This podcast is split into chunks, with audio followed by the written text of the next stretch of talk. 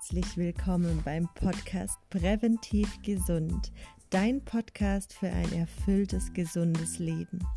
Ich bin Larissa Cecil und ich freue mich sehr, dass du heute wieder da bist. Heute durfte ich Julia Tulipan interviewen. Sie ist absolute Keto-Spezialistin, bildet sogar aus zum Keto-Coach. Also wer würde sich besser auskennen über ketogene Ernährung als sie? Sei gespannt. Hallo Julia, ich freue mich, dass es geklappt hat, jetzt meine Keto-Expertin da zu haben, da ich das Thema jetzt gerade ähm, viel behandle auf meinem Instagram-Profil ähm, und dennoch einfach auch bei mir noch ein paar Fragen da sind, dass ich, da ich bei Keto auch noch sehr neu bin und die Community ist da jetzt einfach auch sehr dabei und ähm, ja, auch neu und möchte ganz viel wissen. Also schön, dass es geklappt hat. Ja, vielen Dank für die Einladung. Ich freue mich auch. Vielleicht äh, magst du dich ganz kurz mal vorstellen, hm. wer du bist und was du machst. Okay, also mein Name ist Julia Tulipan. Ich bin Biologin und ähm, habe noch eine Master in klinischer Ernährungsmedizin und ich arbeite quasi als ähm, ja, Ernährungsberaterin, aber mit dem Fokus auf ketogene Ernährung und Low Carb Ernährung. Das ist so mein, mein Steckenpferd. Da bin ich seit acht Jahren tätig. Ähm, ich mache auch Kurse, Fortbildungen, Seminare äh, und schreibe halt auch ganz viele Artikel auf meinem Blog und mache auch mein eigenes Podcast zu dem Thema. Ja, das verlinke ich dann alles noch drunter, dass man da auf jeden Fall noch hinfindet zu dir. Ähm, ja, also wie kam es überhaupt zu ketogener Ernährung, zu dem Thema Keto? Ja, ich glaube, so wie bei vielen hat das eben eine ganz persönliche Reise, einen ganz persönlichen Hintergrund. Vielleicht so ein bisschen kurz gefasst. Wer, wer so die lange Version wissen will, das kann man auch auf meinem Blog noch nachlesen. Aber im Wesentlichen bin ich halt auch immer den Ernährungsempfehlungen gefolgt mit ähm, sehr wenig, wenig Fett und Vollkornprodukte und äh, im Wesentlichen, man braucht nur weniger essen und sich mehr bewegen und dann ist quasi alles gut. Und das hat ja ganz gut funktioniert, ungefähr bis ja, Anfang 20. Dann ist es irgendwie ja immer so ein bisschen schwerer geworden, das Gewicht zu halten. Und ähm, so nach und nach haben sich dann noch andere Dinge dazugeschlichen, die ich jetzt nicht unbedingt mit der Ernährung in Verbindung gebracht habe, wie äh, depressive Verstimmungen, chronische Rückenschmerzen, ähm, ja, generelle Erschöpftheit und das Ganze. Und ich habe mich dann immer sehr viel mit Ernährung beschäftigt, weil ich immer dachte, das gibt es ja nicht. Ähm, ich mache ja alles richtig und man sucht und sucht und sucht und sucht. Und irgendwann war das dann ähm, Mitte 30 ungefähr dann der Punkt, wo, wo mein Körper gänzlich beschlossen hat, nicht mehr zu funktionieren und ich wirklich äh, eigentlich, also ich habe fünfmal die Woche Thai-Boxen trainiert und 1000 Kalorien am Tag gegessen und zugenommen. Und das okay. war dann für mich der Punkt, wo ich da gesagt habe, okay, da kann irgendwas nicht stimmen. Ja. Habe mich wirklich auf, die, auf meine Biologiewurzeln besonnen, habe begonnen, äh, ja, Studien zu lesen, mich mit dem Stoffwechsel weiter zu beschäftigen. Und so kam dann eins zum anderen. Ich bin drauf gekommen, dass die Ernährungsempfehlungen so nicht wirklich artgerecht sind, dass es auch nicht keine wissenschaftliche Evidenz dazu gibt, dass, es, dass wir eigentlich viel mehr Fett und weniger Kohlenhydrate essen sollten. Und so bin ich dann quasi über diesen Weg nach und nach in der, erst in Low Carb gelandet und dann kommt man einfach über die, über die Studien auch zu Keto und zur ketogenen Ernährung und äh, obwohl ich, hat sich vorher schon ganz viel verbessert, aber für mich war die ketogene Ernährung eigentlich dann nochmal der Punkt oder die Ernährung, die mir dann sehr viel, ja, die gesundheitlich mir dann am meisten gebracht hat und die mich dann nochmal ein ganzes Stück weiter vorgebracht hat in allem, was mein gesamtes Wohlbefinden betrifft. Und dementsprechend hat mich das dann einfach so fasziniert, dass ich dabei geblieben bin. Ja, also die Punkte eben auch äh, Depressionen oder Verstimmungen oder eben andere Krankheiten, die finde ich auch wahnsinnig interessant. Also äh, mein Schwerpunkt ist eben auch eher gesundheitlich, jetzt nicht unbedingt abnehmen, aber eher eben das Gesundheitliche. Da ist so viel möglich mit ketogener Ernährung, aber Wahnsinn, ja. Vielleicht gehen wir erstmal nochmal darauf ein, dass du erklärst, was Ketogen überhaupt ist.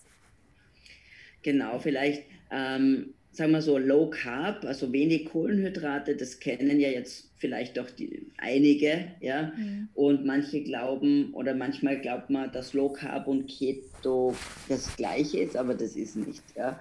Also eine, ähm, die ketogene Ernährung ist quasi eine Spezialform unter den Low Carb Ernährungsformen.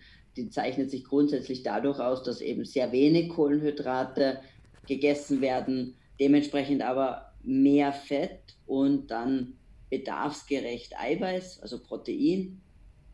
Was das für jeden persönlich bedeutet, das kann sehr, sehr individuell sein. Und äh, das Besondere an der, an, an der ketogenen Ernährung ist, dass ich in einen Stoffwechselzustand komme, der als Ketose bezeichnet wird und dass ich den auch messen kann.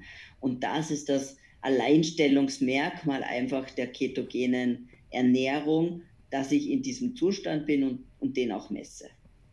Okay, und was genau ist dann die Ketose, in die man reinkommt oder die der Stoffwechsel ist? Ähm, also die Ketose ist ein, ähm, wie soll ich sagen, es ist, auf, es ist ein Stoffwechselzustand, bei dem in erster Linie Fett, Fett verstoffwechselt wird und gleichzeitig diese Ketone produziert werden. Ähm, Ketone sind kleine Energiemoleküle, kann man sich vorstellen, und die können bis zu einem gewissen Grad dann Zucker ersetzen, was Energiebereitstellung betrifft. Die Ketose, so, so heißt eben dann dieser Zustand, wenn, man, wenn diese Ketone da sind, kann man in, auf zwei Weisen im Wesentlichen erreichen. Man kann fasten, also jeder im Wesentlichen, der schon mal vielleicht so eine Fastenwoche gemacht hat, war in Ketose. Ja, das beginnt am meisten so am zweiten, dritten Tag. Da fühlt man sich vorher immer ganz fürchterlich und so am dritten Tag kommt dieser ein, eine Art High, also ein richtiges, das heißt auch das Fasten hoch.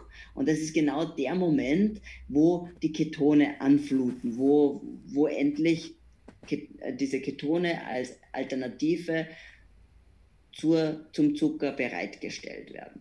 Das heißt, diese Ketose ist ein, ein natürlicher Zustand, den wir immer wieder in unserer, in unserem, äh, ja, während unserer, während unseres Lebens immer wieder erreichen. No, normalerweise ähm, eben einerseits, wenn ich faste oder eben, und das ist die andere Möglichkeit, wenn ich sehr wenig Kohlenhydrate esse.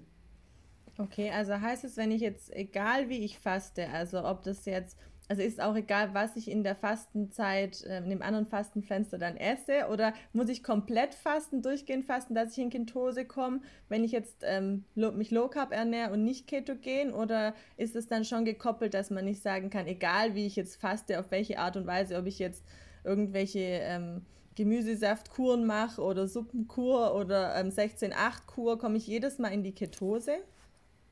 Ähm, das kann man nicht, nicht allgemein sagen, weil es Leute, Menschen gibt, die nie, denen diese metabolische Flexibilität quasi fehlt und die dann eher sehr, sehr viel Zucker einfach selber machen. Also wir, der Körper hat ja auch die Fähigkeit, Zucker selbst herzustellen und äh, das passiert dann oft, dass, äh, dass zum Beispiel, das kann, das kann man auch mal selber nachmessen, ähm, wenn man jetzt zwei Tage fastet und dann Blutzucker misst und auf einmal einen vielleicht über 100 Milligramm pro Deziliter Blutzucker hat, fragt man sich, wo kommt denn der her? Ich habe jetzt zwei Tage gar nichts gegessen.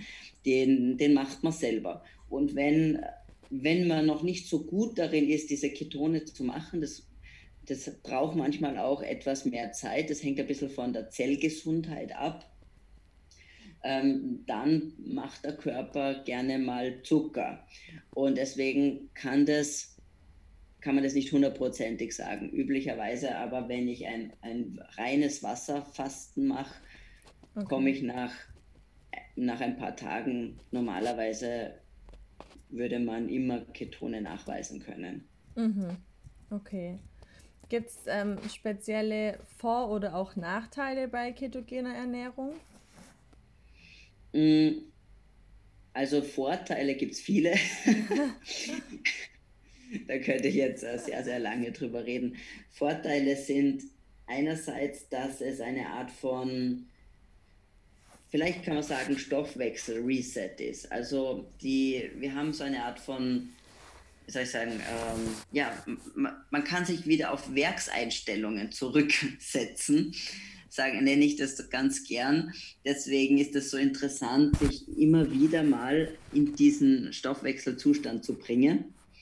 Äh, was bedeutet, wenn wir einfach uns jetzt klassischerweise nach den Ernährungs, nach den üblichen Ernährungsempfehlungen ernähren, dann wären wir ja bei 50, 60 Prozent Kohlenhydrate und dann hätten wir, weiß nicht, mindestens drei Mahlzeiten plus Zwischenmahlzeiten.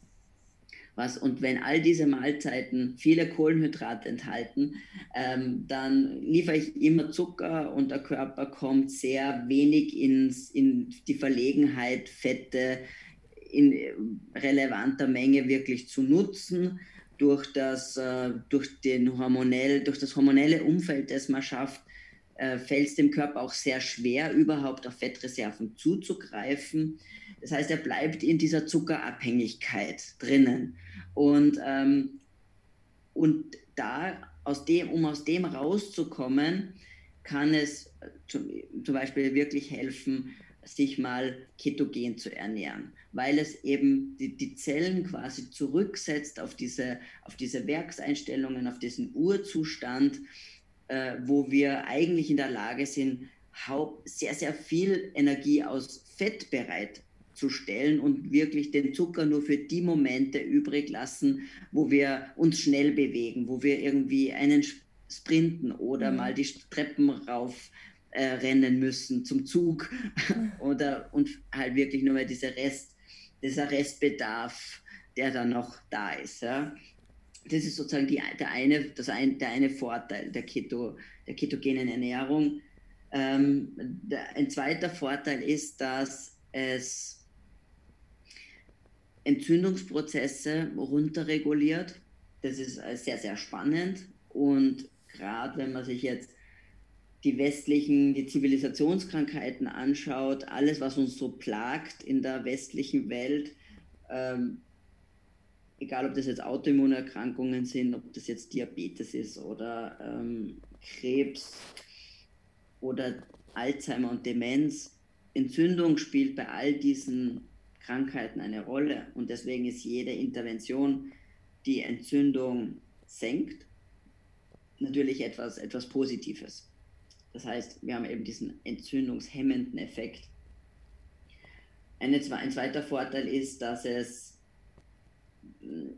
wenn ich sie richtig gestalte, ich meine, das betrifft dann jede Art der Ernährung, aber besonders bei der ketogenen Ernährung, in dem Moment, wo ich Kohlenhydrate und kohlenhydratreiche Lebensmittel reduziere, also da sprechen wir jetzt von Brot, Nudeln, Reis, ähm, die klassischen Kohlenhydratquellen, natürlich Süßigkeiten und Gebäck und all diese Dinge, in dem Moment schaffe ich äh, Platz in meiner Ernährung für nährstoffdichte und hochwertige Lebensmittel, die meistens eben auch mit mehr Fett natürlich daherkommen. Also ich spreche jetzt hier von ähm, wirklich gutem, gutem Fleisch, guter Fisch und eben gute Fettquellen wie Butter oder Kokosöl und Olivenöl. Da darf ich dann ähm, sehr großzügig damit umgehen und in dem Moment schaffe ich, eben wenn ich das eine rausnehme, schaffe ich Platz für etwas, was mir sehr viel mehr Nährstoffe liefert, sehr viel mehr Baustoffe und ich schaffe ein hormonell günstiges Umfeld für die richtige Regulation von Hunger und Sättigen. Sättigung, das ist quasi so der nächste Punkt. Ja.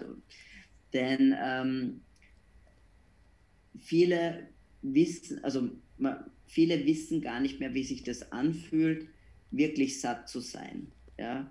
Und einfach auf den Körper wieder vertrauen zu können und zu wissen, ich kann so viel essen, bis ich, ein Set, bis ich satt bin und das ist in Ordnung.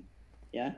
Und diese Art von Freiheit gewinne ich. Und das ist halt im Endeffekt dann ein sehr viel entspannterer Umgang mit Lebensmitteln und mit Essen generell. Ja, also das merke ich auch ganz arg jetzt, weil ich äh, teste die ketogene Ernährung ja gerade auch zum ersten Mal wirklich ganz streng. Ähm, und merkt es auch wirklich, dass ich so schnell satt bin. Ich hatte dieses Gefühl, ich kann mich nicht erinnern, ob ich das überhaupt irgendwann mal hatte, dieses Gefühl, ähm, wirklich gar nicht mehr. Also ich habe angefangen, äh, auch zweimal am Tag eben dann zu kochen, ketogen, und ich habe die Mahlzeiten nicht gepackt. Und ich war wirklich so überrascht von mir selber und dachte so, was ist los mit dir?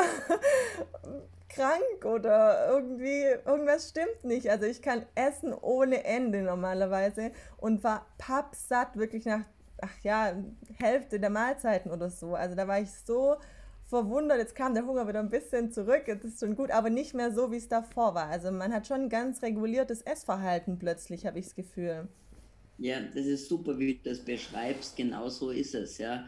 Also diese, das Feedback, das ich dann oft bekomme, ist eben gerade, natürlich kommen viele, viele Frauen zu mir, die sehr viel Diäten hinter sich haben, die Kalorien gezählt haben und FDH und, und alles ausprobiert haben, was halt so gibt auf der Welt und anfangs erstmal sehr irritiert sind, weil ich eben keine Kalorienwerte vorgebe, sondern nach Lebensmitteln auswähle und meistens kommt dann, du, ich kann das gar nicht alles essen, muss ich das wirklich essen? so viel, ich kann nicht mehr. Und, und dieses Gefühl hatten die bis dahin noch nie, weil es immer Einschränkung, Einschränkung, Einschränkung war. Und jetzt ist es, boah, sag mal, muss ich wirklich dreimal am ja. Tag essen oder kann ich auch nur zweimal am Tag essen? Ne? Genau. Und, und das Zweite, was, was du auch so treffend beschrieben hast, ist, selbst wenn, natürlich, wenn dann der Hunger kommt, fühlt sich der ganz anders an. Also es ist nicht so dieser, wenn ich jetzt nicht sofort was zum Essen kriege, bringe ich irgendjemanden um, ja. Hunger, ja, sondern es ist ein, ja, ich habe Hunger äh, und würde jetzt auch ganz gern was essen, aber wenn ich jetzt nichts zum Essen kriege, ist auch nicht schlimm, ja. Also die, weil eben auf einmal die Bereitstellung von Energie über die Fettreserven auf einmal wieder funktionieren. Und genau da wollen wir ja eigentlich hin. Ja. Mhm. Ja, das ist interessant, dass du das jetzt so beschreibst, dass der Körper dann im Prinzip trotzdem genug Energie hat zu funktionieren durch die Fettreserven. Ja. ja. Vorher meintest du jetzt mal, ähm, wie, also die Vorteile von ketogener Ernährung vor allem auch eben wegen Entzündungen, also 90, 95 Prozent der Erkrankungen. Ähm, jetzt arbeite ich ja auch im Krankenhaus in der Reha-Klinik und muss sagen, also über die beiden Stellen bin ich nicht zur ketogenen Ernährung gekommen, auch nicht zu Low Carb und auch nicht zu nicht mal zu Vollkornbrot oder so Sachen, sondern ähm, ja, also das ist wirklich noch so miserabel, in Deutschland zumindest kann ich es ja nur behaupten, ähm, dass da überhaupt nicht der Ansatz gesucht wird, irgendwie bei der Ursache von den Krankheiten oder was versucht wird, zumindest annähernd über die ähm, Ernährung zu gehen. Oder also wie ist da deine Ansicht dazu? Ja, also wie gesagt, die Situation ist in Österreich die gleiche. Es ist halt wirklich schlimm, dass gerade in Krankenhäusern, aber natürlich auch in anderen Pflegeeinrichtungen quasi Ernährung ja überhaupt keine Rolle spielt im Sinne von nähren, ja, also wirklich im, im Begriffe des, wirklich im Sinne dieses Wortes, sondern eigentlich geht es nur um ähm, eine Kalorienbereitstellung im Wesentlichen, ja. Aber nicht um sich darüber zu überlegen, äh, welche sind da alle Nährstoffe drinnen oder was brauchen, brauchen die Personen. Und es ist halt, ja, es gibt natürlich Ausnahmen, wo sich was langsam ändert, mhm. aber es ist halt wirklich, wirklich schlimm, dass gerade da, wo die es am, am dringendsten notwendig hätten, eben am allerwenigsten passiert und theoretisch halten sie sich natürlich an die, an die Ernährungspyramide, ähm, aber, aber wenn man es dann am Teller sieht, ist es meistens irgendwie was sehr einfärbig Braunes. und ähm, selbst Gemüse sucht man dann irgendwie eher mit der Lupe. Also äh, ja, es ist, es ist, es ist tragisch und das Schlimm, also das, es gibt, ich finde es ja manchmal so ein bisschen schizophren, äh, die Einstellung auch, weil, weil gerade zum Beispiel was beim ja, was, ja, was generell, sagen wir mal, chronische Erkrankungen betrifft. Ja. Wenn man da sagt, ja, kann man mit Ernährung was machen, würden die meisten Ärzte dann sagen, mit Ernährung da kann man gar nichts machen. Ja, essen ja. sie, was sie wollen. Ähm, auf der anderen Seite aber kommen dann natürlich, wenn man dann sagt, was man isst, man sagen, um Gottes Willen, da passiert ja das und mit so viel Fett und da werden sie sich einen Herzinfarkt bekommen. Und ähm, also auf der einen Seite traue ich dem, der Ernährung zu, mich krank zu machen, aber ich traue ihr nicht zu, mich gesund zu machen. Und das finde ich eine ganz seltsame Schere der, der Wahrnehmung. Ja? Und ähm, ja, natürlich kann Ernährung mich gesund machen, weil ich ähm, direkt beeinflusse natürlich, welche, welche Baustoffe ich auch zuführe und, und welche hormonellen Signale ich setze. Und ähm, und das ist eben das, auch dieses ganze Problem an, dem, an dieser kalorienzentrischen Sicht von Lebensmitteln ist, dass vergessen wird, dass Lebensmittel ähm, in erster Linie Baumaterialien liefern für meinen Körper, damit der richtig funktionieren kann. Und das wird halt vollkommen außer Acht gelassen, dass ich Proteine brauche, um überhaupt zu funktionieren. Ja? Mhm. Und da, da reden wir nicht nur von Muskelmasse, sondern quasi alle, jeder Prozess in unserem Körper ist abhängig von Aminosäuren. Da funktioniert nichts. Ja? Und, und genauso gibt es natürlich Fette, haben auch ganz wichtige Rolle in unserem Körper für Hormone, für die Isolation von Nervenbahnen, für unsere Zellmembranen bestehen aus, aus, aus Fetten ja, und, ähm, und, und dass da keine, keine Sensibilität stattfindet. Das ist halt das Schade. Ja, also irgendwie brauchst da noch einiges und man kann sich noch nicht so vorstellen, dass es so in absehbarer Zeit irgendwie sein wird. Wobei ich schon das Gefühl habe, dass jetzt so langsam immer mehr das Bewusstsein für Lebensmittel zumindest mal so ansatzweise kommt, dass man mal so ein Umdenken ähm, generiert hat, aber dass es dann wirklich da ansetzt, wo man dann nachher auch als kranker Mensch hinkommt, wenn man Hilfe möchte, ist, ähm, glaube ich, echt äh, in sehr, sehr wenig Kliniken, wenn dann Alternativkliniken oder so, die dann auch ähm, abseits von Bestrahlung und Chemo sich ver verhalten, wo man aber dann eben natürlich selber bezahlen muss. Das ist dann natürlich ja. wieder das andere. Also für das, wo man dann an der, am Ursprung ansetzt, muss ich dann wieder selber Geld aufbringen, das ich vielleicht aber dann auch einfach gar nicht habe. Ja, ja, wie gesagt, ein paar Kliniken gibt es mhm. auch schon, die zumindest ähm, in Low Carb machen und äh, die da sehr, sehr aufgeschlossen sind. Äh, auch einige so Reha-Kliniken. Ähm, und aber natürlich sind das noch ja. die Ausnahme. Ja. Vielleicht müsste man bei der Ausbildung nicht bei den Ärzten ansetzen, sondern bei den Köchen. das wäre vielleicht noch besser, als es äh, im, im Studium bei den Ärzten anzubringen. Würde genau. vielleicht mehr bringen. Ja, jetzt mal noch ganz kurz, dass wir vielleicht auch noch mal nach der anderen Seite schauen. Gibt es denn Nachteile von ketogener Ernährung? Ähm, also Nachteile in dem Sinne nicht, weil ich sie immer natürlich meinem Lebensstil an, angepasst an, anwenden sollte. Äh, es ist ein Tool, es ist ein Werkzeug und, ähm, und es ist wie mit jeder Intervention wichtig, dass ich sie meinen Bedürfnissen anpasse. Und ich glaube, das ist da die größte, ähm, der wichtigste Punkt eigentlich, ja, mhm. dass, ähm, dass, ich, und, dass es ganz wichtig ist zu individualisieren und dass es für jemanden, ähm, wenn man die Extreme nimmt, sagen wir mal, ich bin 25 und Triathlet äh, und Stoffwechsel gesund, wird eine ketogene Ernährung vollkommen anders ausschauen, als wenn ich 45 bin und vielleicht übergewichtig oder sogar Diabetes ja, habe. Ja. Mhm. Also einmal das. Ja. Eine, in dem Sinne Nachteile nicht. Gibt es Kontraindikationen, könnte man sagen. Es gibt äh, es gibt welche, wenige. Ja. Es gibt angeborene Stoffwechselerkrankungen, sehr, sehr seltene Stoffwechselerkrankungen. Da wüsste man aber, dass man das hat. Da, da hat man zum Beispiel eine angeborene, ein, eine, eine, ein Problem, Ketonkörper zu machen oder angeboren, eine Stoffwechsel, eine, eine Fettsäuren-Stoffwechselstörung. Aber sowas ist so schwerwiegend und so tief unten in der Zelle, dass man das von, von Kindheit an weiß, wenn man diese Stoffwechselerkrankung hat. Ja. Ähm, wer sollte noch vielleicht aufpassen, äh, auch wenn es da Fallbeispiele gibt, die das sehr gut umgesetzt haben, aber generell würde ich sagen, Schwangerschaft und Stillzeit. Ähm, moderat Low Carb spricht gar nichts dagegen. Wie gesagt, es gibt ein, ein paar auch beschriebene Fälle, Leute, die zum Beispiel Migräne haben äh, oder eben auch Epilepsie, die weit selbst während der Schwangerschaft und während der Stillzeit sich ketogen ernähren.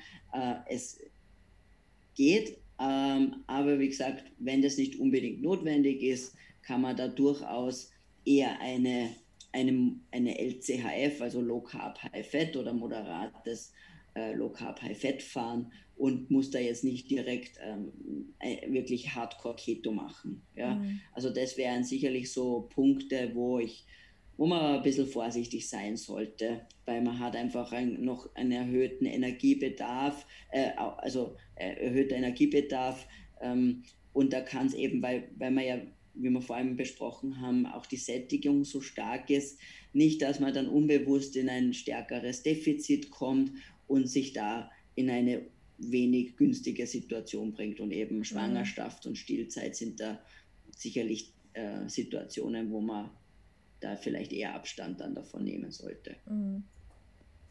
Ja, wie ist es, ähm, kann man sagen, dass man ketogene Ernährung wirklich ein Leben lang so machen kann? Oder sagt man da, nee, das ist immer nur so ein, äh, ein Zeitraum, wo man dann mal wieder ketogen lebt und dann mal wieder Low Carb, High Fat, dann wieder ketogen? Oder kann man wirklich durchgehen? Ist es gesund sozusagen? Weil es ja auch manchmal so Stimmen gibt, die sagen so, oh, das, also das auf Zeit, das geht gar nicht.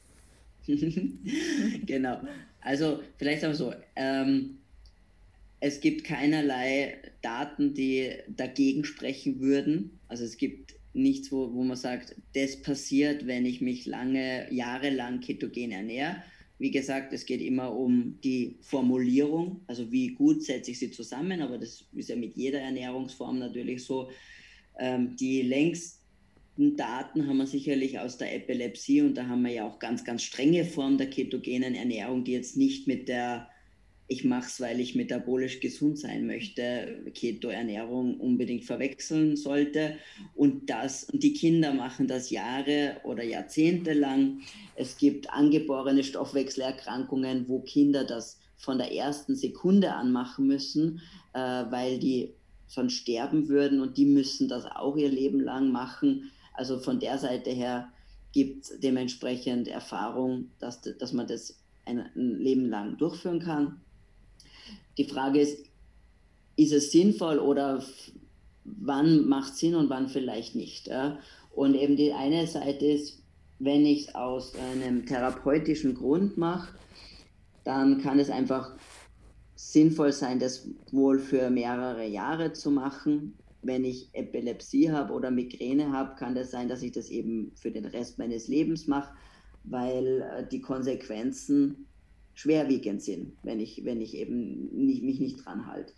Wenn es jetzt um generell metabolische Gesundheit geht, Flexibilität oder eher als Lebensstil für Zellgesundheit und auch irgendwie in diesem Anti-Aging-Bereich, weil auch da kommen wir mit der ketogenen Ernährung ja rein, eben wie beim Fasten auch dann würde ich eher sagen, ist es sicherlich etwas, was man zyklisch vielleicht macht. Ja? Und da gibt es verschiedene Ansätze. Man kann es jetzt zum Beispiel eher jahreszeitlich machen, dass ich sage, gut, der Winter wäre die Zeit, wo wir uns natürlicherweise in Ketose befinden würden. Dementsprechend könnte ich über die Wintermonate ketogen sein und dann im Laufe des Frühsommers beginnen, auch natürlicherweise meinen Gemüseanteil zu erhöhen. Vielleicht, wenn dann auch in der Natur Früchte reif sind, würde ich da Früchte integrieren und vielleicht im Herbst auch stärkehaltige Gemüsesorten wie den Kürbis. Ja?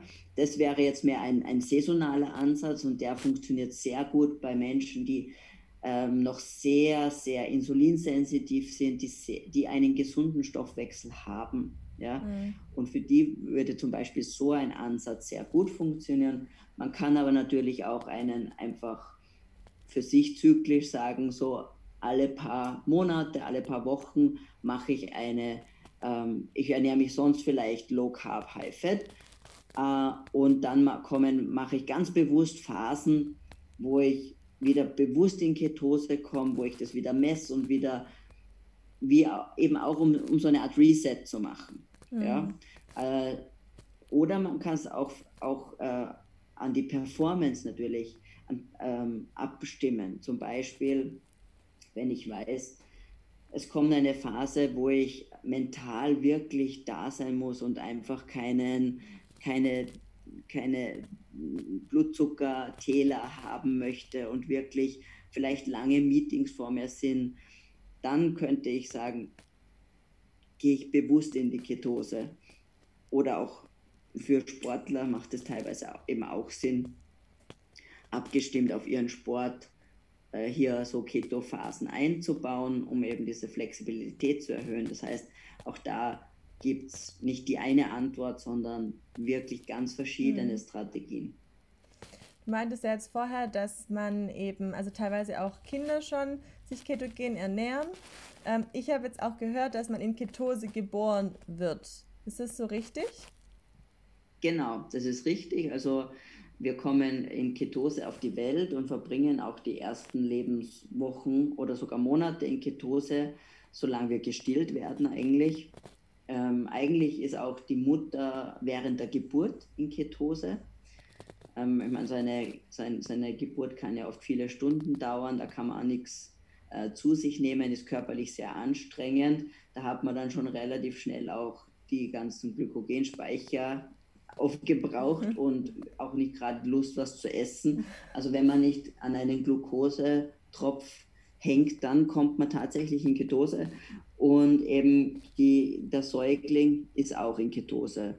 Und das hat ähm, einerseits den Grund, dass Ketonkörper ein wichtiger Energielieferant für das kind, wachsende ähm, kindliche Gehirn sind, aber auch ein Baustofflieferant. Also die, das Bild äh, liefert auch Baumaterial, Kohlenstoff äh, für, das, für, das, für das wachsende Gehirn. Und ähm, wenn man sich jetzt die Muttermilch in der Zusammensetzung anschaut, fällt auf, dass die jetzt per se nicht wirklich Keto wäre. Also sie hat einen relativ hohen Zuckergehalt, schon viel Fett, aber jetzt nicht, es gibt von anders, andere Säugetiere, die wesentlich mehr Fett drinnen haben. Ähm, das Interessante ist aber, dass sie relativ viel MCT Fett enthält, also eben Was? mittelkettige Triglyceride, okay. von denen wir ja wissen, dass sie die Ketose fördern. Ja. Also, und ähm, wir sind halt die einzigen Primaten, die fett auf die Welt kommen. Also wir sind ja dick. Wir haben ganz viel subkutanes Fett. Babyspeck, genau. Wenn man jetzt an so einen Schimpansen-Baby denkt, das kommt spindeldür auf die Welt. Ja. ja wir haben stimmt. aber ziemlich viel Fett mit dabei. Und es ist, weil unser Gehirn ja nicht ausgereift ist, wenn wir auf die Welt kommen. Das wäre viel zu groß, dann könnte man, käme man nicht mehr durch den Geburtskanal. Das heißt, unser Gehirn muss ja nachreifen. Und ähm, äh, allein über die Muttermilch alleine könnten wir diesen Energiebedarf gar nicht decken. Und da kommt eben unser eigenes Körperfett mit ins Spiel, das dann, wenn man, wenn, wenn das Körperfett, wenn man das Körperfett des Babys mit einrechnet bei der, in der Energiebilanz, die bereitgestellt wird, äh, dann sind wir in einer ketogenen Verteilung. Und ähm, was noch ist, was Kinder generell kommen viel, viel leichter in Ketose. Deswegen sieht man eben auch, wenn ich jetzt Kinder mit Epilepsie habe, die kommen meistens mit einer, oft mit einer sehr moderaten Verteilung ähm, schon in Ketose. Also das sehr, das kindliche Gehirn und wieder das alte Gehirn freut sich einfach über, Keto, über Ketone und ähm, eben man sieht, dass die gerade die, die kleinen Kinder kommen sehr, sehr leicht in Ketose. Aber ist es eher so, weil die eben auch noch nicht so lange aus der Ketose raus sind, wie jetzt jemand, der 30, 50, 70 ist? Hängt das auch das mit dem Alter zusammen? Das ist eine interessante Überlegung natürlich, ja. Ja. Ähm, weiß ich nicht, was der Grund ist eigentlich, nur dass sie viel, viel leichter mhm. in Ketose kommen als dann, wenn man, wenn man älter wird. Ja. Okay. Ja, doch, das ist, also ich finde es wahnsinnig spannend. Auch das, ich habe mir noch nie Gedanken darüber gemacht, ähm, über den Babyspeck, aber das stimmt wirklich, ja, wenn man das vergleicht dann auch mit, also mit der Tierwelt oder so, das ist echt interessant, ja, habe ich noch nie so mhm. dran gedacht. Da gibt es ein tolles Buch äh, von Stephen Cunane, das ist wirklich einer der bekanntesten Fettforscher überhaupt. Äh, der hat auch ganz viel über, über die Omega-3-Fettsäuren und eben über die über ähm, Fett, die Rolle von Fett im menschlichen Stoffwechsel auch publiziert. Und da gibt es ein Buch, das heißt Survival of the Fattest. Also das Überleben des, des Fettesten. Da geht es halt darum, warum sind wir als einzige Primaten ja. dick, wenn wir auf die Welt kommen. Mhm. Ja? Und welche Rolle spielt das? Ja, habe ich noch nie gehört und noch nie drüber nachgedacht, aber ja, völlig logisch. Also macht auf jeden Fall Sinn. Ähm, wie ist es, kann man einfach mal so einschränken, was für Lebensmittel sollen gegessen werden in der Ketose und auf was sollte man zum Beispiel eher verzichten? Mal so ganz grob. Also ganz grob gesagt würde alles mal rausfliegen, ähm, was jetzt offensichtlich, offensichtlicher Zucker natürlich, klassische Süßigkeiten, eh ja. ähm, alles was alle Getreideprodukte, äh, ob das jetzt Brötchen, Brot, Semmeln, was auch immer ist, Nudeln, Reis, ähm, Hirse, all diese Getreidesorten, aber auch Pseudogetreide wie Quinoa oder Amaranth, ähm, Kartoffeln. Hülsenfrüchte, ja, wie ist es mit Hülsenfrüchten? Auch Hülsenfrüchte, auch. genau, die enthalten auch sehr viel Kohlenhydrate. Mhm. Genau, das wären, wären so mal die Sachen, die man auf jeden Fall rausnehmen würde. Ähm, viel grünes Gemüse, das ist meistens nie ein Problem. Also alles, was so als Daumenregel, alles, was über der Erde wächst und grün ist, kann ich essen. Ähm, Im Wesentlichen alles, was unter der Erde wächst, sind meistens Speicherorgane der Pflanze und da ist tendenziell mehr Zucker drin. Ähm, wenn man es jetzt ganz grob macht, mhm. dann Fette in erster Linie, also wir haben die tierischen Fette natürlich und von den Pflanzen wäre das Olivenöl, Kokosöl, Avocadoöl, solche Dinge. Ähm, für die, für die, eben für die kalte Küche das natürlich Leinöl, jede Art von Nussöl äh, kann man da verwenden, wie, wie man lustig ist. Eher Finger weg von den hochverarbeiteten Pflanzenölen wie Sonnenblumen, Soja, Maiskeim, Raps. Äh, warum? Die enthalten sehr viel äh, Omega-6-Fettsäuren. Diese, es ist so, diese Omega-6-Fettsäuren, die brauchen wir zwar, aber eben nicht in diesen großen Mengen. Äh, und das Problem ist auch die Herstellung dieser Öle, weil diese, diese Omega-6-Fettsäuren, die sind sehr, sehr, sehr empfindlich. Ja? Also die wären wirklich ganz schnell ranzig. Äh, und die Herstellung, selbst wenn das kalt gepresstes Rapsöl ist, entsteht durch beim Pressen, durch diesen Druck zu viel Wärme für diese mhm. sehr empfindlichen Öle. Und dann werden die ranzig und dann werden die chemisch desodoriert. Das bedeutet, diese, diese Fette sind immer noch kaputt, die sind immer noch ranzig, immer noch schlecht, aber wir schmecken es nicht mehr. Ja? Und ähm, solche, solche, solche, so, solche Fettsäuren möchte ich nicht in meiner Ernährung haben. Das macht Entzündung, das macht Probleme. Ähm, Fisch, Fische natürlich und ähm, Fischöl ist auch noch, können wir noch bei den Fetten dazu nehmen. Und dann bleibt die Gruppe der, der Proteine. Und da haben wir in erster Linie die tierischen Proteine, jetzt weil sie einfach von ihrer Wertigkeit sehr gut sind, weil sie einfach von ihrer Verfügbarkeit ähm, sehr, sehr gut sind und weil wir dann hätten, und bei den pflanzlichen Proteinquellen haben wir wieder das Problem, dass das die Hülsenfrüchte sind mhm. und dass die, selbst wenn sie per se relativ viel Protein für eine Pflanze enthalten, halt immer auch mit sehr viel Kohlenhydraten daherkommen. Das heißt, allein aus dem Grund fallen die eher schon unterm Tisch, jetzt wirklich als Proteinquelle. Wie gesagt, man kann alles individualisieren und ähm, Manchmal ist auch noch Platz für ein paar Hülsenfrüchte, aber die wären dann mehr so vielleicht mal auf einen Linsensalat oder solche Dinge. Aber die würden nicht substanziell wirklich zum Protein, zur, zur Deckung des Proteinbedarfs beitragen. Und dementsprechend sind wir halt dann bei den Milchprodukten, bei den Eiern, beim Fisch, beim Fleisch. Wie ist es, ähm, du, du hattest jetzt gerade angesprochen, bei den Ölen. Ich kenne den Begriff nicht ganz so äh, desodoriert hieß es, hieß es so, ja? ja? Genau, also ich kenne das irgendwie beim Kokosöl. Das ist das Kokosöl, das nicht nach Kokos schmeckt. Ähm, aber da steht, glaube ich, drauf desodiert oder ist es desodoriert? Kennst desodoriert, du das? glaube ich. Also ist das auch im also Prinzip dann nicht so gesund wie das, wie das normale reine Kokosöl? Das kommt ein bisschen auf die, auf die Technik drauf an. Es gibt eine Technik beim Kokosöl, ähm, wo, wo das über Wasserdampf passiert und dann auch dementsprechend schonend ist, was auch Kokosöl natürlich ein bisschen unterscheidet von anderen Pflanzenfetten ist. Das besteht ja zu einem, zu einem sehr großen Teil aus gesättigten Fettsäuren und aus einfach ungesättigten Fettsäuren, die eben nicht so empfindlich sind. Deswegen darf ich ja mit Kokosöl kochen mhm. äh, und mit Leinöl nicht. Ja. okay.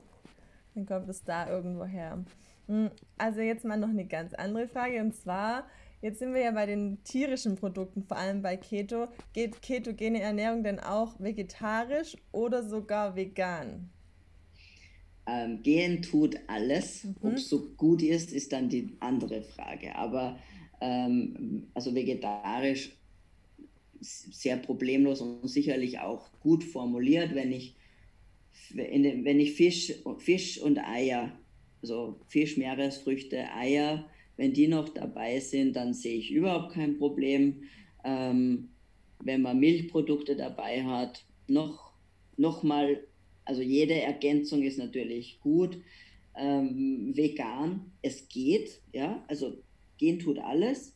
Ähm, ich würde es halt einfach nicht empfehlen und, und ich würde ich würde vegan weder Keto noch nicht Keto empfehlen nicht empfehlen ja also äh, weil es eine Mangelernährung ist und weil sie nicht artgerecht ist und es kann eine kurzzeitige Intervention sein man kann mal eine vegane Woche oder ein veganes Monat machen da spricht überhaupt nichts dagegen aber als ähm, dauerhafte Ernährung ist sie einfach nicht, sie, wir können damit nicht all unsere Nährstoffbedürfnisse bedienen. Mhm. Einfach, das ist, das ist einfach so. Ja, ich denke, da, da wäre, wäre jetzt wahrscheinlich von jemand, der vegan lebt, wahrscheinlich dann so, dass es heißt, bei Ketogen haben wir ähm, auch eine Mangelernährung, weil wir ja gar keine Kohlenhydrate mehr aufnehmen. Aber das ist ja auch sowieso schon eine Riesendiskussion, auch bei Low Carb, ähm, dass die Kohlenhydrate fehlen, die Kohlenhydrate fehlen. Ähm, ja, also ich glaube. Aber ähm, also nicht mal bei Keto nehme ich keine Kohlenhydrate. Also ich habe nie null Kohlenhydrate, ja. sowieso nicht. Ja? ja. Ähm, und das kann nicht, das kann per se keine Mangelernährung sein, weil es gibt keinen Mindestbedarf von Kohlenhydrate. Kohlenhydrate, es gibt keine essentiellen Kohlenhydrate. Und das steht in jedem Ernährungsfachbuch drinnen, dass es per se keine Definition gibt, was ist das absolute Minimum, das ich an Kohlenhydraten essen muss, um nicht krank zu werden. Sowas gibt es nicht. Es, aber ich kann, ich werde sehr schnell krank, wenn ich nicht ausreichend Proteine habe. Ich kann an, auch Fette, ähm, wenn ich zu wenig Fett habe, werde ich krank werden. Aber es gibt keinen Kohlenhydratmangel. Sowas gibt es nicht. In, nicht in der klassischen Medizin, nirgendwo ja. gibt es sowas. Dementsprechend ähm, kann Keto keine Mangelernährung sein. Ja? Und, ähm, und es geht, und dann ist es etwas, was ich ähm, im Laufe unserer evolutionären Geschichte ein wichtiger Teil war. Ja, ähm, ja, unsere ersten Lebenswochen und Monate verbringen wir in Ketose. Wenn das was Gefährliches wäre, wäre das wohl kaum der Fall. Ja? ja. Also das, das, das gibt es nicht. Ja? Und es, es ist einfach ein Faktum und da brauchen wir, das ist undiskutabel. Ja? Und das ist auch keine Auslegungssache oder sonst irgendwas, sondern das, es ist ein Faktum, dass es keine einzige Jäger-Sammler-Gesellschaft gibt, die vegan lebt. Ja? Sowas gibt es nicht. Und weil, weil wir eben gewisse Nährstoffe nicht decken könnten, nur mit pflanzlichen, nur mit der pflanzlichen Ernährung. Wenn sich jemand dazu entscheidet, ist es vollkommen okay. Ja? Und, und, und egal aus welchen Gründen auch immer man sich dazu entscheiden möchte, ähm, ist, ist es so absolut ähm, ist kein Problem. Ja? Kann jeder machen, wie er will. Äh, aber ich muss, ich bin gezwungen, gewisse Sachen zu supplementieren, einfach weil sie nicht in, entsprechend in, dieser, in, in den Lebensmitteln vorhanden sind. Wenn ich das jahrelang mhm. machen möchte. Ja. ja. wie gesagt, muss ich nicht machen, wenn ich das mal ein paar Wochen oder ein paar oder mal einen Monat mache, da passiert noch kein Mangel. So, ja. so schnell passiert sowas nicht. Ja. Also, ähm, und, und das ist einfach, es ist keine artgerechte Ernährung. Hm. Okay, nochmal zurück zu Keto. Ähm, es wird ja auch oft gesprochen von der Keto-Krippe. Was ist die Keto-Krippe und wann tritt die ein? Tritt sie auf jeden Fall ein? Muss sie eintreten? ähm, also muss nicht eintreten. Die Keto-Grippe ist, eines, ist ein, eine Situation, wo, wo man sich äh, manchmal müde fühlt, Kopfweh haben kann, ähm, ja, vielleicht sogar Gliederschmerzen und dementsprechend, also es fühlt sich an wie Gliederschmerzen und dementsprechend erinnert es an einen grippalen Infekt. Was es aber eigentlich ist, ist die einmal das wenn ich weniger Kohlenhydrate esse, sinkt, wird, wird weniger Insulin natürlich auch produziert. Äh, und Insulin ist normalerweise dafür, also macht auch, dass Salze im, resorbiert werden im in, der, in der Niere. Wenn aber weniger Insulin da ist, werden mehr Salze über den Hahn initial ausgeschieden äh, und und meistens ist das Kopfweh einfach nur eine, eine Elektrolyt-Disbalance. Ähm, das spielt sich dann auch mit der Zeit ein, aber am Anfang kann man da einfach mehr, Sal mehr, mehr Salz verwenden oder auch einfach äh, Suppenbrühe zum Beispiel, solche Sachen. Einfach weil mehr, weil mehr Salze verloren gehen.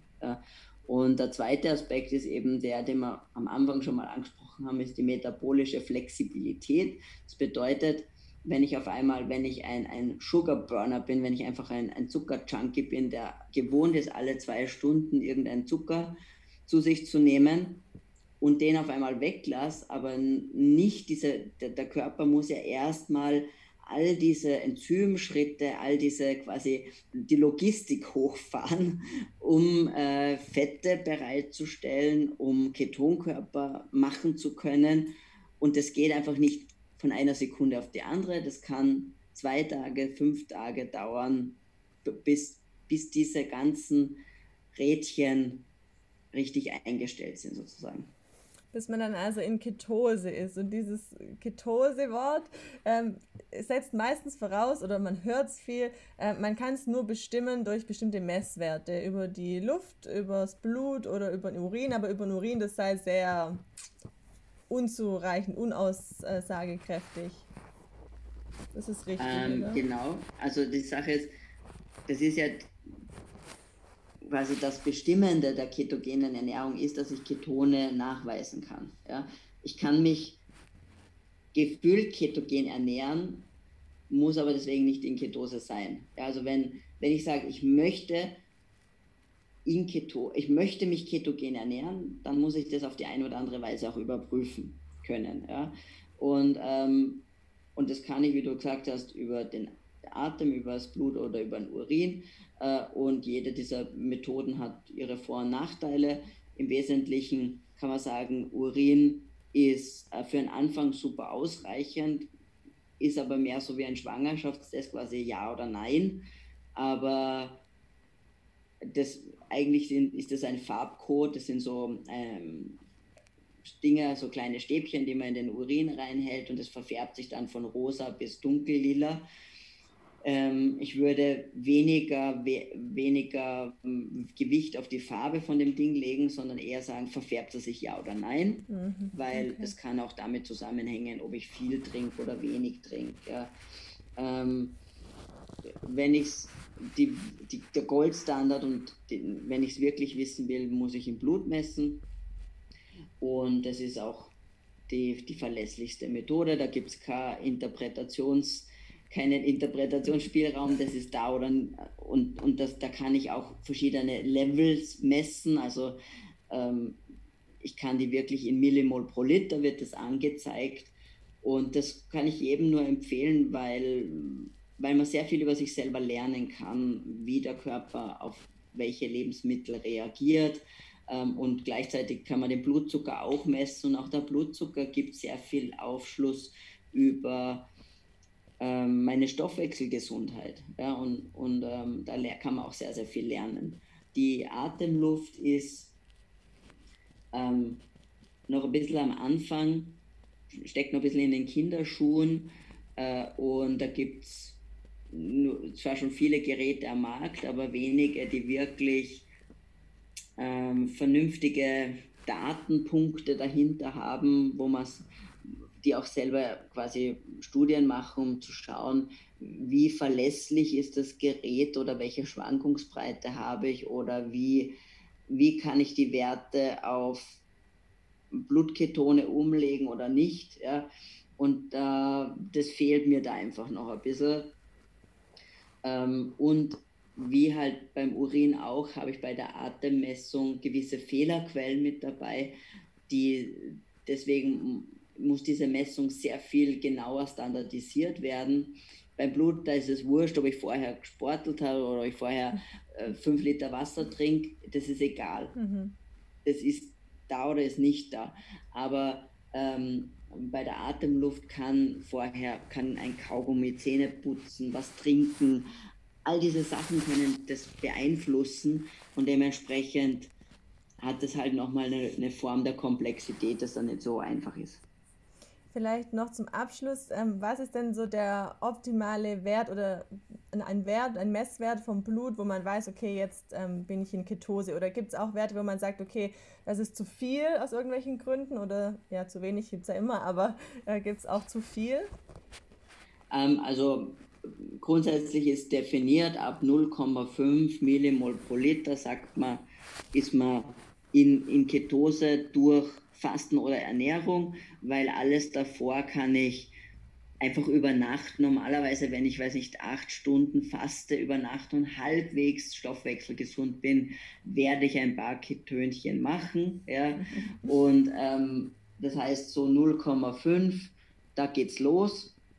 Ähm, und im Wesentlichen ist die Obergrenze, die man durch ja, durch Fasten erreichen kann, 6 bis 7 Millimol pro Liter. Okay. Es gibt so Fastenstudien, wirklich Wasserfasten über 40 Tage, äh, wo dann bei 7 Millimol einfach ein Plateau okay. erreicht wird. Ja. Ähm, das hat den Grund, dass ähm, Ketone, wenn die eben ein gewisses Niveau erreichen, also diese 7 Millimol pro Liter, auch eine Insulin Ausstoß, auch Insulin ähm, provozieren quasi und das Insulin dann die Ketonproduktion abregelt. Und das ist vielleicht auch schon der Hinweis. Das heißt, Menschen, die kein Insulin selber produzieren, bei denen könnte dieser Wert viel, viel höher ansteigen. Mhm. Und ähm, da sprechen wir dann von der Ketoazidose. Das ist dann, beginnt so bei 15 Millimol pro Liter ungefähr. Das passiert, ist jetzt klassischerweise beschrieben bei Typ 1 Diabetiker, mhm. wenn die ähm, eben ihren, wenn, die müssen sich jetzt nicht ketogen ernähren, aber wenn da eben der Stoffwechsel entgleist, wenn die nicht entsprechend Insulin spritzen, dann kann äh, diese Ketoazidose passieren und das ist ein wirklich ein gefährlicher Stoffwechselzustand. Der kann eben nur eintreten, wenn ich kein Insulin mache äh, und dementsprechend betrifft es, wenn dann eigentlich nur Menschen mit Typ 1 Diabetes, aber auch die können Keto, sich ketogen ernähren, äh, weil sie müssen sowieso müssen ja sowieso messen und alles sehr genau kontrollieren. Dementsprechend, wenn ich das, wenn ich, wenn ich da ein Auge drauf habe, ähm, spricht auch nichts dagegen, sich als Typ 1 Diabetiker ketogen zu ernähren. Es gibt ganz viele mittlerweile, die das auch machen, weil sie dadurch ihren Blutzucker viel besser kontrollieren können, weniger leicht äh, diese Unterzuckerphasen haben, äh, sehr viel bessere Langzeitblutzuckerwerte haben und dementsprechend natürlich auch Spätfolgen von Typ 1 Diabetes wie Erblinden oder Nierenschäden und diese Dinge vermeiden können. Ja, das, das ist halt das, das Gute auch an dieser Form der Ernährung. Aber wie gesagt, äh, gefährlich wird es ab diesen 15 Millimol pro Liter circa, die aber als jemand, der Insulin produziert, nicht erreichbar sind. Mhm. Ja. Also wahnsinnig interessant, richtig, richtig toll. Vielleicht zum Schluss jetzt noch ein Profi-Tipp von dir. Kannst du irgendwas ähm, empfehlen oder noch mitgeben? Oder für jemanden, der vielleicht ähm, noch gar nicht ketogen ernährt oder es probieren möchte? Okay, äh, also keine Angst einfach mal ausprobieren, es kann eigentlich nichts passieren. Ja, also es ist ja wirklich äh, nur Ernährung. Ja? Das Schlimmste, was passiert ist, dass man, dass man nichts spürt und dann sagt, gut, mache ich es halt wieder anders. Äh, und auf jeden Fall ausreichend Eiweiß essen. Und weil das ist immer so was, was so herumgeistert in den diversen Foren, äh, diese Angst vor dem Protein und dass man da ja nicht zu viel essen darf, weil das haut einen, was weiß ich, da wird Zucker draus oder solche Sachen. Ähm, das passiert quasi nicht. Ja? Und die, eine, eine bedarfsgerechte Versorgung mit Protein ist essentiell. Und bedarfsgerecht bedeutet wahrscheinlich für die meisten mindestens mindestens 1,2 bis vielleicht sogar 1,4 Gramm pro Kilogramm Körpergewicht Protein. Und das ist die, das absolute Minimum, was ich brauche, damit ich in einer positiven ähm, Stickstoffbilanz bin, also kein, nicht abbaue. Ja, ja und das ist sehr gut, dass du da nochmal drauf eingehst, weil das habe ich jetzt nämlich die letzten Tage auch echt oft gelesen, dass es immer so geraten wird bei den Proteinen zwischen 0,8 und 1, Kilogramm, äh, 1 Gramm pro Kilogramm. Und ich war vorher mit Low Carb eben, war ich immer so eingestellt, okay, 2 Gramm pro Kilogramm Körpergewicht. Also deshalb ist es jetzt nochmal interessant, das zu sehen, weil ich jetzt ganz oft gelesen habe auf so Keto oder in Keto-Foren auch, dass es wirklich ähm, zwischen 0,8 und 1 empfohlen wird. Ja. Dann ist es also zu wenig. Viel zu wenig. Und da kommen dann auch die Probleme. Und, und wenn dann jemand sagt, boah, ich habe Keto gemacht und mir sind die Haare ausgefallen und ich habe so trockene Haut und ich kann nicht schlafen und weiß nicht, was alles passiert, das ist ein Proteinmangel, ein Aminosäurenmangel. Mhm. Ja? Äh, und, und das ist das Problem, nicht Keto, sondern dieser Aminosäuremangel. Die, diese Idee kommt aus, alt, aus der alten Literatur und in erster Linie aus der, aus der Epilepsie. Und wie gesagt, da sprechen wir ja von vollkommen anderen Verhältnissen bei der ketogenen Diät ist es ja eine, eine wirkliche therapeutische Diät. Ähm, und, und selbst da hat man jetzt mittlerweile andere Abstufungen der ketogenen Ernährung entwickelt, wo man, wo man sieht, dass auch diese, dass man auch da viel moderater sein kann mit den, mit den Proteinen. Und wie gesagt, ähm, der Proteinbedarf extrem wichtig, keine Angst. Wie gesagt, oft gehe ich auch bis zwei Gramm pro Kilogramm Körpergewicht drauf. Ja? Ähm, super wichtig, und das ist sicherlich ein, ein Schlüsselelement, ähm, der, das entscheidet über Erfolg und Misserfolg. Also keine Angst bitte vor dem Protein. Und keine Angst vor ketogener Ernährung. Ganz wichtig, ja. Doch, ich bin auch immer wieder begeistert, wenn man Rückmeldung bekommt von ähm, Patienten, auch die das dann wirklich getestet haben, was es da für wahnsinnige Erfolge gibt einfach. Also unglaublich, wirklich. Das ist so mein Schlüssel, so für, also weil ich einfach auch aus dem Bereich komme von der Gesundheit und aus dem Kranken, Krankenhaus, ähm, finde ich Wahnsinn, was da machbar ist einfach. Also vielen, vielen herzlichen Dank, dass du dir Zeit genommen hast und da alles so perfekt und ausführlich beantwortet hast als Profi. Ist immer noch mal gut, wirklich jemand an der Hand zu haben, der sich zu 100% auskennt und es nicht erst seit gestern macht. ja, und da einfach Rückmeldung bekommt. Das ist echt spitze. Also vielen, vielen lieben Dank, dass es geklappt hat. Danke, danke. Wirklich, habe mich sehr gefreut über die Einladung. Und ja, wenn ich ein bisschen was mitgeben habe können, hat es mich wirklich gefreut. Auf jeden Fall. Vielleicht sag noch ganz kurz, wo man dich ähm, kontaktieren kann am besten. Also am besten auf meine Website schauen unter juliatulipan.com. Da sind Kontaktdaten, da sind meine Angebote und, und Seminartermine und alles Mögliche werde ich da, kommuniziere ich eigentlich darüber. Ähm, es gibt, wie gesagt, über 500 Blogartikel, nicht nur zu Keto, aber um das ganze Thema gesunde, gesunder Lebensstil herum, ähm, evolutionäre Gesundheit. Also da gibt es einiges, wo man sich schon mal durchlesen kann, aber natürlich auch ähm, Rezeptideen sind auch welche da und sonst vielleicht auch mein, mein Podcast, die Evolution Radio Show. Da sind wir jetzt bei der Folge 153, glaube ich. Ja, höre ich auch und, regelmäßig rein. Super spannend ja, und interessant. Schön, okay, perfekt. Vielen lieben Dank. Ich wünsche dir noch einen ganz schönen Abend.